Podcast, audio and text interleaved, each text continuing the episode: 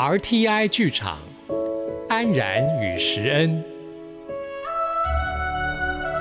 叶阳原著，静文学授权，李正淳导播，音效制作。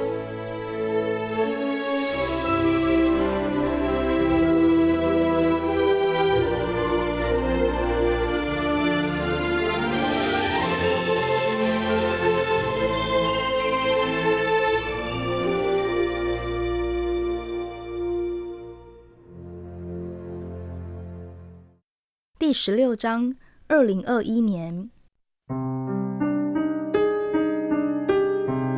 肆虐全球的新冠肺炎疫情未见好转。原定于二零二零年举行的东京奥运，延宕至二零二一年的七月才正式开幕。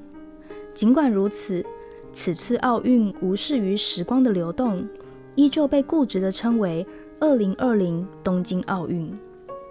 开幕前，东京等地疫情仍持续升温，导致争议声音不断。东京奥运财务长森谷静甚至因此经传跳轨自杀。各方说法与批评层出不穷，贪婪、不知进退、烧钱过度、罔顾运动员性命、泡泡般的平行时空，都为此次命运多舛的冬奥蒙上了尘埃。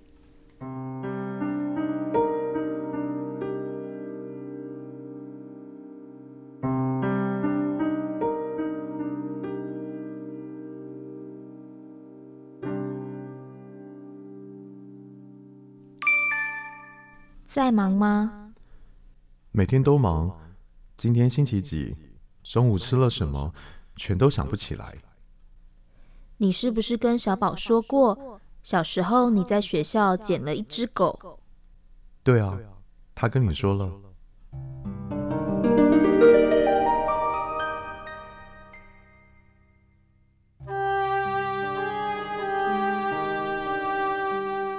校长室内。郑安然与张向成以家长的身份在椅子上坐着。两个小时前，他们的孩子离开课堂，坐在学校顶楼的墙边，摇晃着双脚。校方赶紧报警，动用三个警察、两个老师，才将孩子安全抱了下来。正午的阳光刺眼，在教师陪同下，小宝回去教室吃中饭。校长说了很多详细逐字的对话，郑安然已经无法记得，他只记得校方传递了几个讯息：孩子个性安静，不善沟通，因多种原因遭到几位同学霸凌，数次被推下楼梯，学习落后，学习动机薄弱，需请专业机构进行评估。擅自离开教室的动机不明。特殊孩童需要更多父母的关怀与陪伴。虽然本校已竭尽全力支持，但孩子不适合本校环境。最后，校长转头看着郑安然，提出疑问：“呃，小宝妈妈，听说您的工作需要经常出国，是吗？”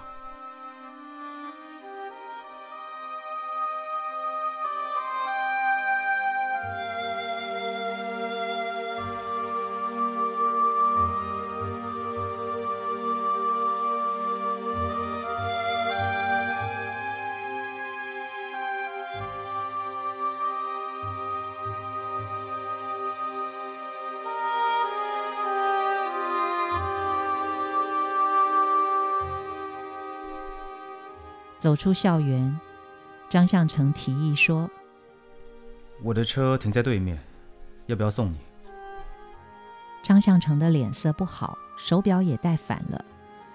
郑安然摇摇头，一时之间他不知道该去哪里，只说：“不用了，我想走一走。”他说：“你要结婚了。”张向成没头没脑的接了一句话。郑安然说：“小宝跟你说的。”“嗯。”“我没有要结婚。”“但小宝说自己快要有新的爸爸了。”“你觉得小宝是因为这样才跑到顶楼去的。他还说你们准备要搬家。唉郑安然叹了一口气。在他观察下，小宝跟袁石恩相处的不错，之前也从未有两人要结婚的讨论。他不明白这一切所谓何来。中午的天气很热，学校路边的面店开始营业。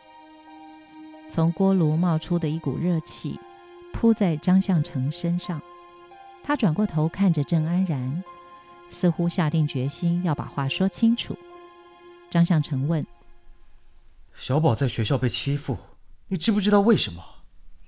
他什么都没有说。你不知道的话可以问我，我完全知道为什么。你完全知道为什么？因为他是笨蛋。这是什么意思？因为我们的儿子是笨蛋，你还不明白吗？一个又笨又没有人关心的小孩，他妈妈有一半的时间跟别的男人待在别的地方。这种笨蛋边缘人，谁都可以拿他怎么样。那你呢？你扮演什么角色？郑安然对上张向成的眼睛直问。张向成激动起来，仿佛跟世界宣告一般，他在马路上大喊着：“你把小孩带来带去，明天香港，后天上海，我能怎么样？我有角色吗？我跟他一样，也只是一个笨蛋。这是我的错？你认为这是我的错？”郑安然双眼圆睁，不敢置信地看着张向成。张向成直接下了结论说：“我要让小宝转学。转学，转到哪里去？事情有这么简单吗？全天下就你郑安然最不简单。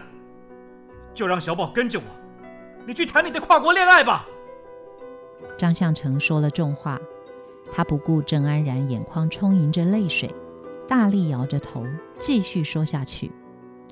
郑安然往后退了一步，说。我要想一想，我先跟小宝谈一谈，我们冷静一下。但张向成丝毫没有退让的意思，他吼叫着：“你要想就赶快想，因为我们的儿子过着分秒必争的人生，你看不出来吗？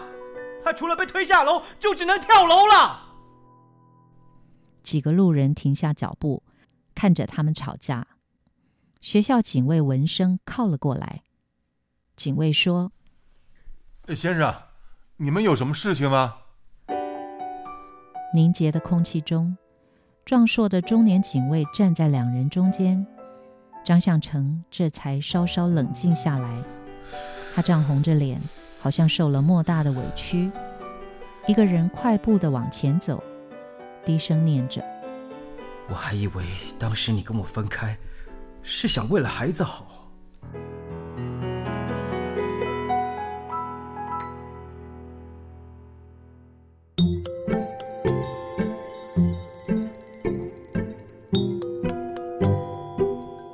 那年他十二岁，父母担心准备升上国中的郑安然跟不上学业，找了一个数学家教来。家教是个大学生，名字叫做熊匡宇。暑假开始，他会在每天午餐后下午两点准时来家里替他上课。你好，可以叫我大熊。他露出爽朗愉快的年轻男孩子的标准笑容。一开始，母亲对这个大学生难免有些不放心。每次上课前，便要求郑安然换上长袖上衣、运动长裤。母亲说：“在老师面前，我们不穿裙子。”在课堂中，母亲会坐在房间里，在两人的后方盯着。但几次下来，熊匡宇只是一页又一页讲解着参考书上的题型。那些无聊又深奥的、没有必要的数学公式，把母亲推走了。每次上课，熊匡宇总是背着一个蓝色的大包包，里面有球具。有次郑安然数学解得累了，熊匡宇拿出一颗羽毛球，两只球拍，一只给安然，一只拿在自己手中。两人在小小的房间里对打起来，受制于房间空间的关系。熊匡宇说：“要像煎松饼那样打，轻轻的，郑安然十三岁生日那天，熊匡宇一脸高兴的表示，他隔天就满十九岁。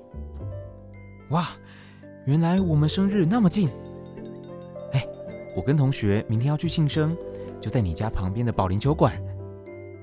熊匡宇说这句话时，搭配了一个滑稽的丢球姿势，然后学火鸡拍着翅膀尖叫。第二天，郑安然特别打扮了一番，编了借口说要去文具行。他在一条条保龄球道找寻熊匡宇的身影，看见他和一群朋友正在柜台租鞋子，郑安然便靠过去打招呼。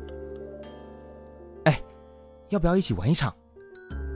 熊匡宇让郑安然站上有不同尺码的塑胶板上，替他租了一双鞋。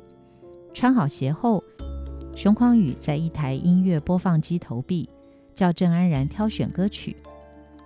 才玩不到五分钟，郑安然就扭到手，坐在一旁休息。熊匡宇从球袋里拿出羽毛球拍。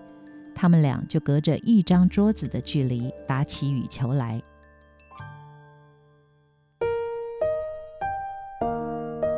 电视正在转播东京奥运的羽球比赛，郑安然一个人看得呆呆的，想起了这段回忆。奥运选手不会用煎松饼的方式打球。保龄球场的那天过后，一直到熊匡宇决定出国念书前。什么都没有发生，他依然一周五天背着羽球拍来家里教郑安然数学。偶尔，熊匡宇会聊几句自己发生的小事，那些细节都被郑安然记在日记里。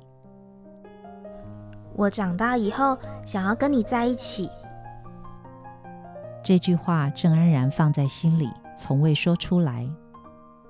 但熊匡宇的确点燃了一个少女对爱情的想象。郑安然期望自己能跟心爱的人结婚，搬新家、生孩子、煮饭、洗衣。他能想到的全都是甜蜜而光滑的、白色瓷器般的美好人生。国中三年，郑安然解了无数的数学题，有时他会考得很好，有时会故意考差。那一次次对于分数的拿捏，也只是想让熊匡宇能继续教下去，维持一个少女单恋的心情。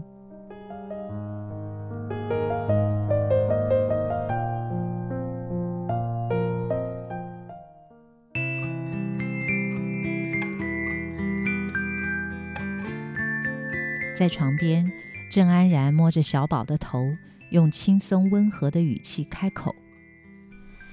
妈妈问你哦，在学校上课的时候，为什么要自己跑到顶楼呢？因为我想要找找看有没有狗。找狗？嗯。小宝点点头，他转着天真无邪的眼珠，搔搔自己的头，接着回答说：“贤叔叔说过，他跟同学一起救过一只狗，在顶楼。”太阳很大，狗狗差点死掉，还好有他们。他跟你说过这个？下课的时候，我好像听到有狗狗在汪汪叫，我就跑去楼上了。可惜没有狗，我找了好久。